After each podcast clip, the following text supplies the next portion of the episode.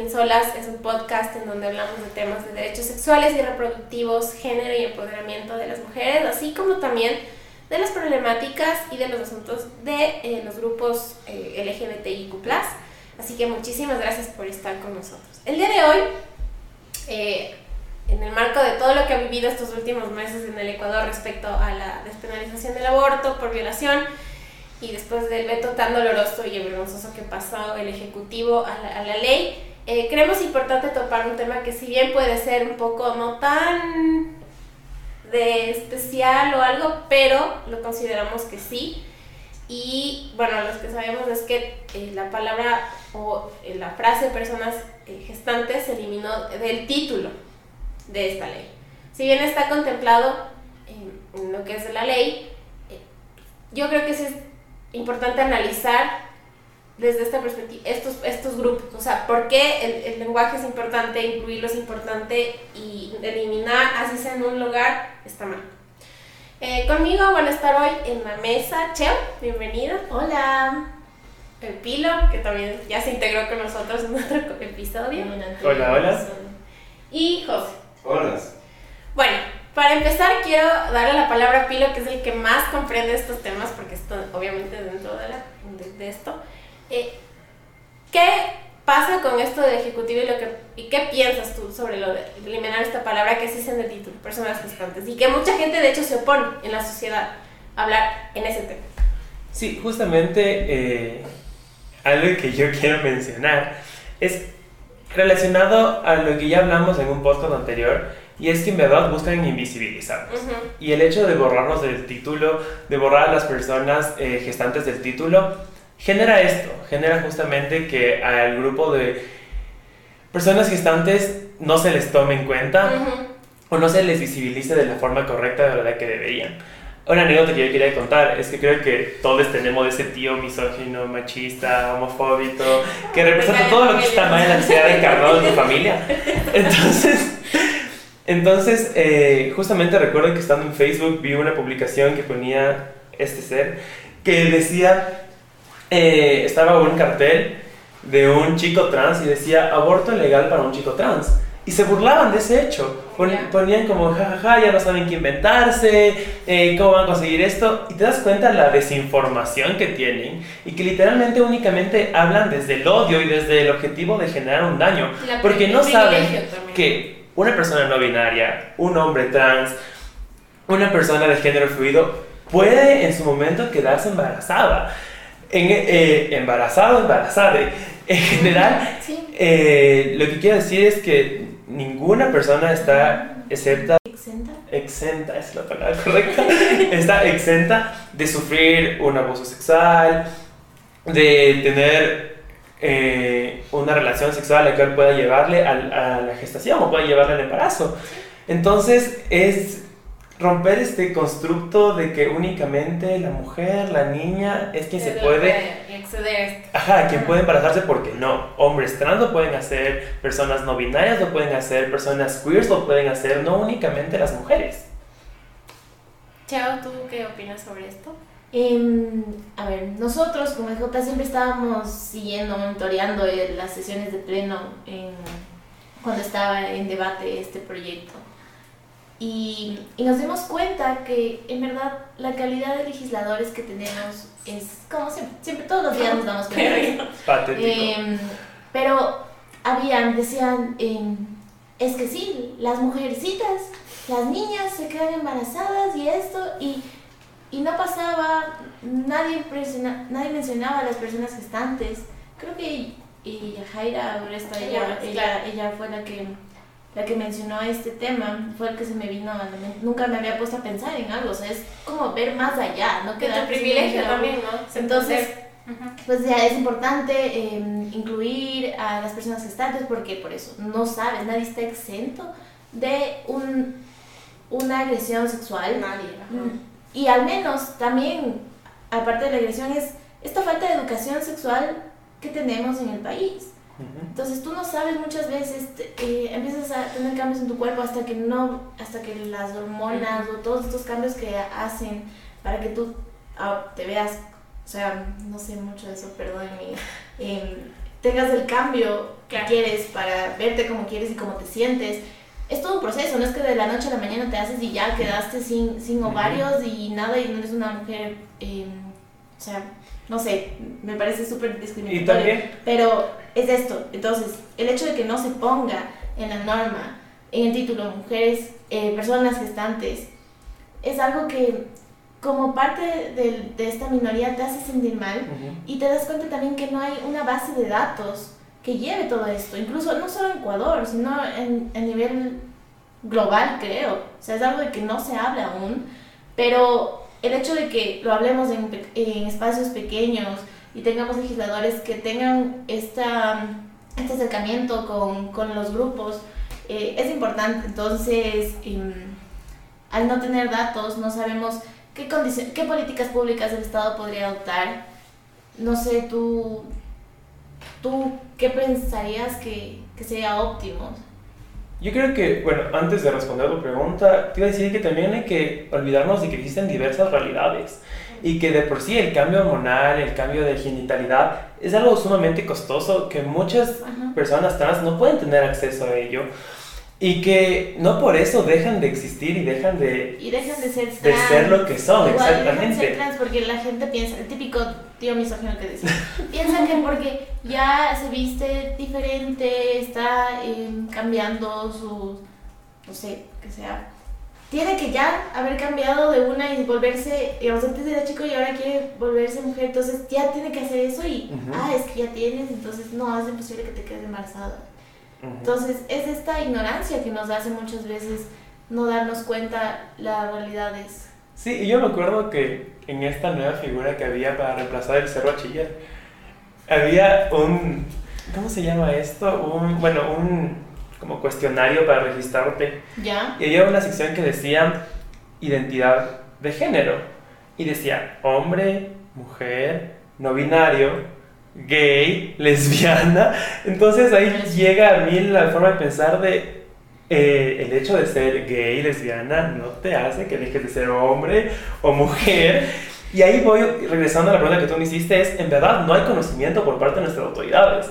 Se nos pintó muy bonito el gobierno del encuentro sin eh, estudiar suficiente sobre lo que estaban planteando sobre la mesa. ¿Cómo van a hablar de inclusión cuando en un en un casillero de identidad de género nos ponen orientaciones sexuales.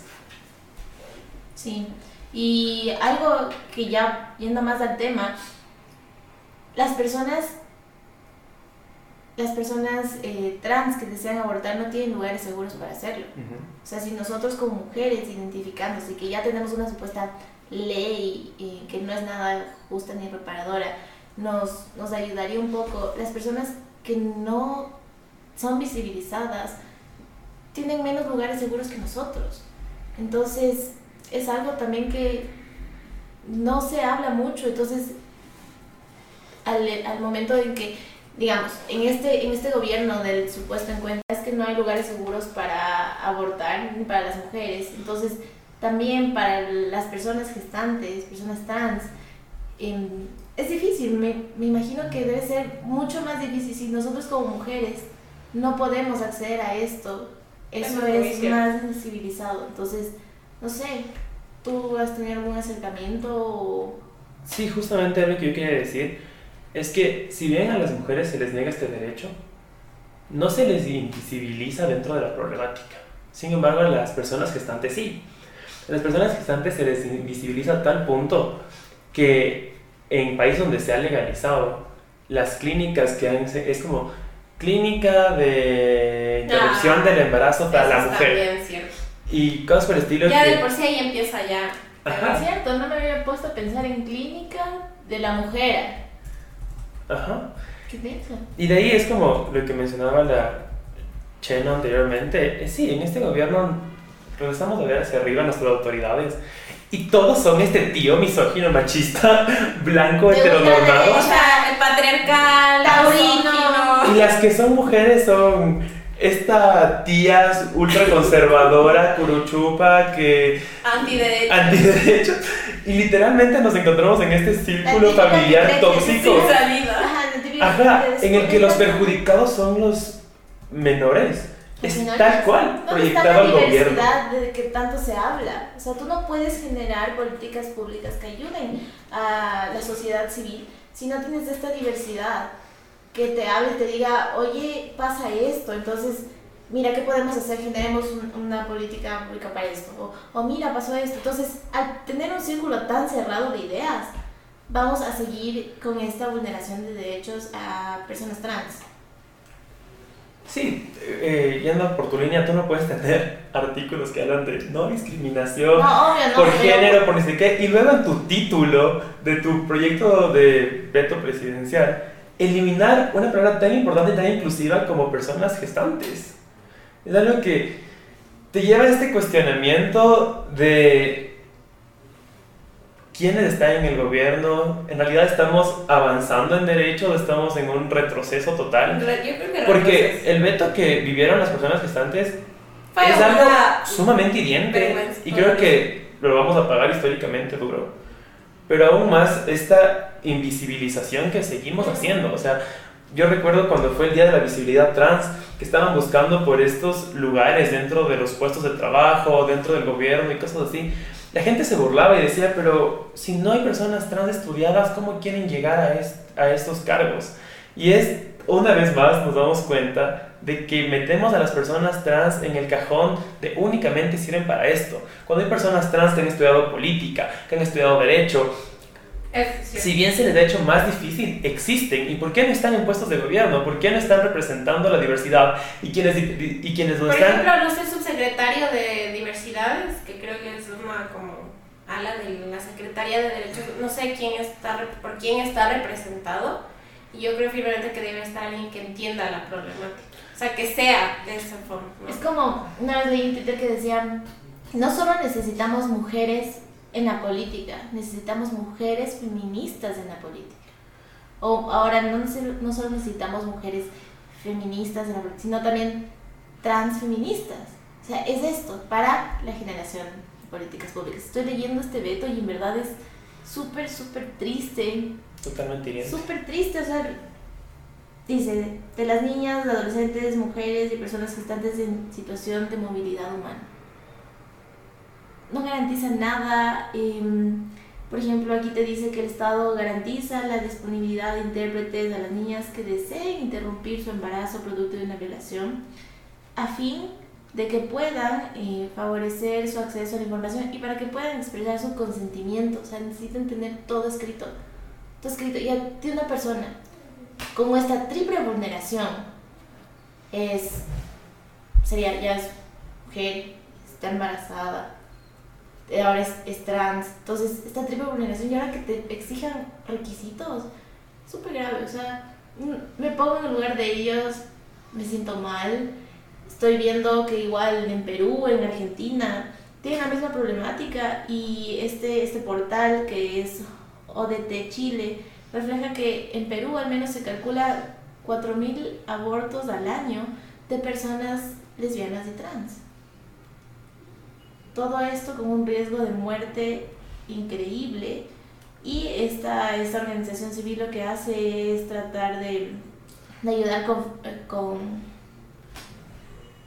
con ayuda psicológica, acompañamiento psicológico y también con medicamentos. Pero la lucha contra la historia de ellos es súper triste. O sea, yo no había pensado tanto en, en lo que implica y, y, en la creación de espacios para dialogar del mismo problema. Sí, y si bien de por sí, por crímenes de odio, por discursos de odio, la tasa de mortalidad de estas personas es sumamente alta. A eso súmales que a esa tasa hay que agregarles el hecho de que no tienen espacios seguros para realizar una interrupción del embarazo. Quiere decir que aún hay más motivos e incrementa esta tasa debido a discriminación. No nos damos cuenta que tal vez sí estamos prohibiendo derechos, estamos eh, discriminando, estamos haciendo un montón de cosas, pero también estamos contribuyendo en esta alza de la probabilidad de muerte de las personas al no darles espacios seguros para realizarles su interrupción. Eh, y en la perspectiva de género creo que también influye esto. Por ejemplo, los médicos o las personas que estén tratando esto, es necesario que apliquen esto. O sea, porque muchas veces estos términos o como ya de por sí decir trans o ustedes trans de una forma despectiva, por ejemplo. cómo tratar, el protocolo desde que ingresa alguien a una clínica, todo esto, ¿no? O sea, siempre tener esta perspectiva de género que no solo es entre mujeres. Tan fácil como preguntar pronombres. Exacto, yo creo que eso es algo que se debe topar desde el inicio. ¿Cómo o sea, no preguntar pronombres, perdón? No digo que es tan fácil como preguntar tu pronombre. yo creo que ahora debería implementarse eso, cómo Ajá. quieres ser tratado, que creo que por ahí empieza nomás. Es que yo creo que es como cuando conoces a alguien y le dices, hola, ¿cómo te llamas? ¿Y cómo te gusta que te llamen? Así de simple. Eh, creo que no es algo mucho más complejo que eso. Hola, ¿cómo te llamas? ¿Qué pronombre utilizas? Exacto, es cosas básicas y pequeñas. Y si ya vamos a algo más grande como atención médica, servicios, Ujú. prestación de servicios, yo creo, por ejemplo, incluso hemos hablado de esto, las personas trans y muchas veces se, se enfrentan a ser maltratados en instituciones públicas como el registro civil, Ujú, como lugares en donde deberían tener la atención adecuada y garantizada. ujú. Eso no puede seguir pasando, o sea, seguimos en un estado en donde eso ya es de por sí discriminación. O sea, no que le des un servicio, pero ¿cómo es el servicio? O sea, eso habla mucho de cuánto hay que hacer. Sí. Em, bueno, creo que hasta aquí se queda el episodio de, de este día. Estoy feliz de estar con ustedes y que una vez más nos hayan escuchado. ¿Quieren decir algo, Pilo, Domi? Eh, nada, creo que siempre es importante, yo siempre digo más allá del lenguaje que es simbólico, creo que sí es importante empezar ya a reflexionar. O sea, yo creo que hemos avanzado mucho, pero entender las problemáticas y como siempre digo, hay que despojarnos de nuestro privilegio, ser empáticos con los demás para entender qué está pasando desde su punto de, de vista y desde sus zapatos. Entonces, eso es importante. No por ser yo mujer, puedo entender las mismas problemáticas que tal vez estén pasando, ¿no? Eh, y en todo, tomar acción. Ser, yo creo que empáticos y tener el privilegio afuera es lo más importante. Porque el dato que solo quiero con esto, Lazo hizo el veto, él lo vio desde su privilegio de hombre, blanco, presidente Su grupo. y conservador. Cero Y eso jugó un papel Su terrible en grupo el de tíos machistas. Su Y yo grupo lo... de tíos y tías y tíes. Machistas. Yo lo último que quiero recalcar y quiero eh, tomar como punto importante dentro del podcast es cuestionarnos quiénes están representando a las minorías, quiénes están en puestos de gobierno, quiénes son autoridades y por qué estas personas están no solo apropiándose de una lucha, sino también creyendo que están haciendo lo correcto para inclusión cuando no tienen la información necesaria. Creo que es súper importante cuestionarnos para en un futuro las personas que lleguen a estar en el gobierno también sean cuestionadas desde este punto de vista. ¿Listo? Les agradecemos mucho por acompañarnos. Ya saben, tienen nuestras redes sociales en Delfín Solas. Nos pueden dejar algún comentario o mensaje si quieren que tratemos algún tema en especial. Y eh, nos volvemos a escuchar en el siguiente episodio. Gracias, Cheo, y gracias, Pilo, por acompañarnos hoy. Gracias. Un abrazo.